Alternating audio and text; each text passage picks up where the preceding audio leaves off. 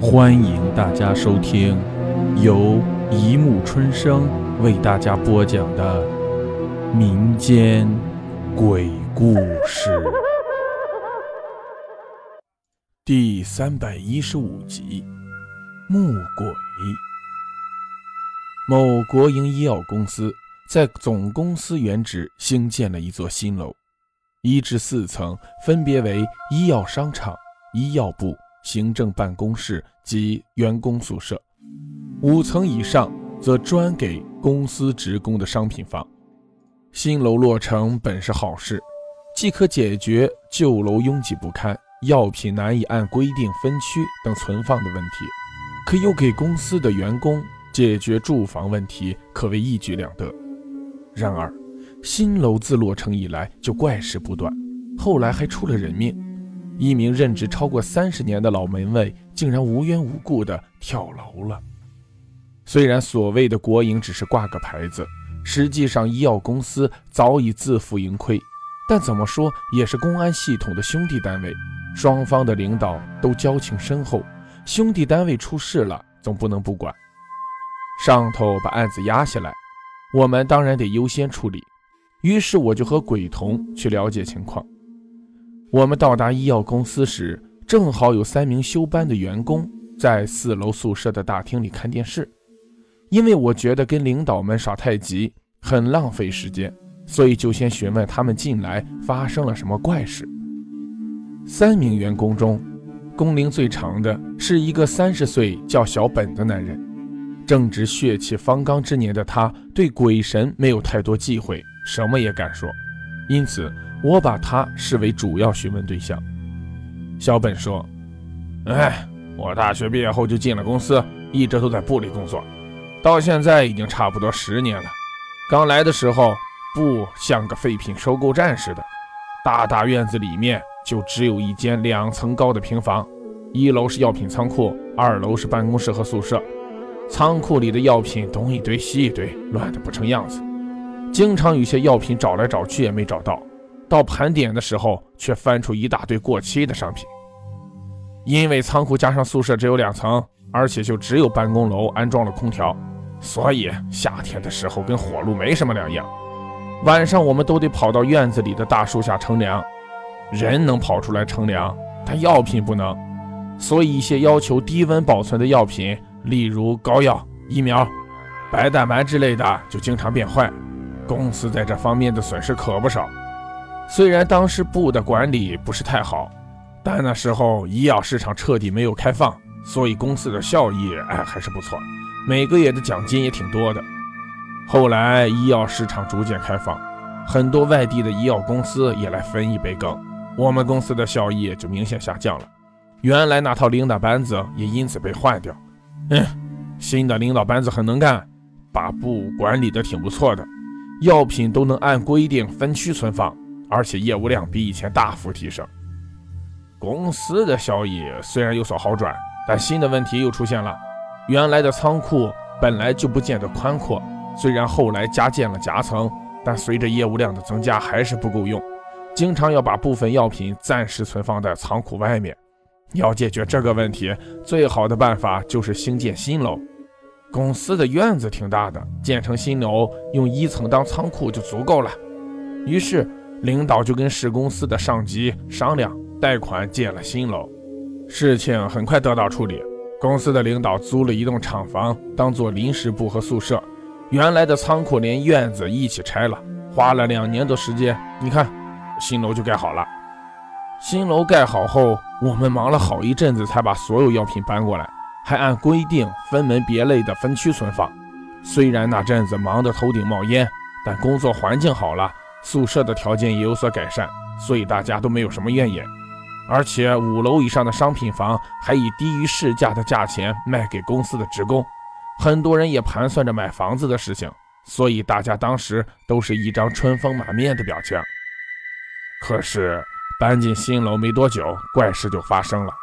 刚开始的时候，住在宿舍里的人经常会做噩梦，而且不是一个两个。有时候甚至全部人都在半夜里因做噩梦而惊醒。有一次大家都醒了，都没什么睡意，就到大厅里看电视或打麻将。那次我和三个同事打了一会儿麻将，就觉得背后凉飕飕的，但我身后也没有窗户，也没有风扇，总觉得有股阴风在乱吹，害得我那天晚上输掉了半个月工资。呃，之后还发生过很多怪事，不过最怪的还是根叔遇到的。根叔就是那个跳楼死掉的门卫，他在公司当了三十年的门卫，可以说没有功劳也有苦劳。虽说公司一直没有帮他转成正式职工，但不管是之前的领导还是现在的领导都很照顾他。他老婆死得早，又没有儿女。领导在盖新楼的时候，特意让人把门卫室设计成了套间，目的就是想让他在公司里安享晚年。哎，根叔啊，平时工作很尽责，除了看守大门外，他还负责清洁厕所，因为他把厕所弄得特别干净，所以我们经常开玩笑的说，他把厕所的地板都刮掉了一层。前段时间，他忽然问我们，是不是有人拉肚子？怎么？他每次在女厕所闻脉，问有没有人，里面总有声音传出来。当时我们特意让一个女同事和他到子女厕所看看怎么回事。他们在门外的时候，明明听见里面有声音，像是有人在说话，可走进去却发现里面连一个人影也没有。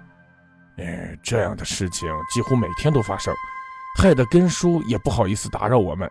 在女厕所门外叫几声，要是里面没人明确的回答有人，他就会进去清洁。在根叔跳楼之前的三四天，他跟我说女厕所可能有脏东西。他说有时候他去打开水龙头，出来的不是水，而是鲜红的血，但一晃眼就变成水了。我当时想，根叔快六十多岁了，眼睛耳朵难免会出点小毛病，应该是看错了，所以没怎么在意。没想到才过几天，他就跳楼了。那天那个女同事上厕所的时候，正好看见根叔从女厕所出来，就和他打招呼。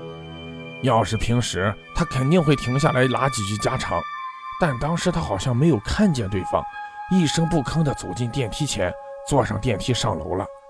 那个女同事当时虽然觉得奇怪，但也没多想。谁知没过多久，根叔就跳楼了。根叔在公司里工作这么多年，虽然收入不高，但总算生活稳定，没有什么烦恼。而且他脾气很好，一直没和谁生过气。他死了，大家都觉得很难过。他就这样无缘无故的跑去跳楼，如果不是鬼怪作祟，打死我也不信。我还询问了医药公司的其他员工，得知除小本所说的事情外，还有一些，例如耳环之类小物件突然消失。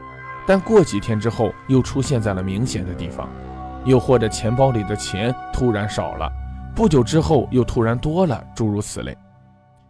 我和鬼冢来到员工们觉得最有可疑的女厕所门前，果然听见里面有人声传输，声音虽小，而且给人一种虚无缥缈的感觉。因为我不方便入里，就让鬼童独自进去。他进去一会儿就出来了，说。里面有只木鬼在哭泣。原来，医药公司原本的院子里有一棵大槐树，因为生长了近百年，已化成精怪。盖新楼时候，整个院子都被拆了，这棵槐树当然不能幸免。人死后变成了鬼魂，成精的槐树被砍后，则化成了木鬼。木鬼不甘被人类所害，所以就像厉鬼般在新楼中徘徊，等待机会害人。厕所，尤其是女厕，是阴气非常旺盛的地方，因此常成为鬼魂的乐土。所以木鬼选择了这里作为藏身之所。根叔因为每天都进出女厕所多次，难免会沾上木鬼的邪气，久而久之就受到了木鬼的迷惑，稀里糊涂的坠楼丧命。得知是木鬼作祟后，医药公司请来了法师做法事，驱走了木鬼。之后，就再也没有发生过怪事了。好了，故事播讲完了，欢迎大家评论、转发、关注，谢谢收听。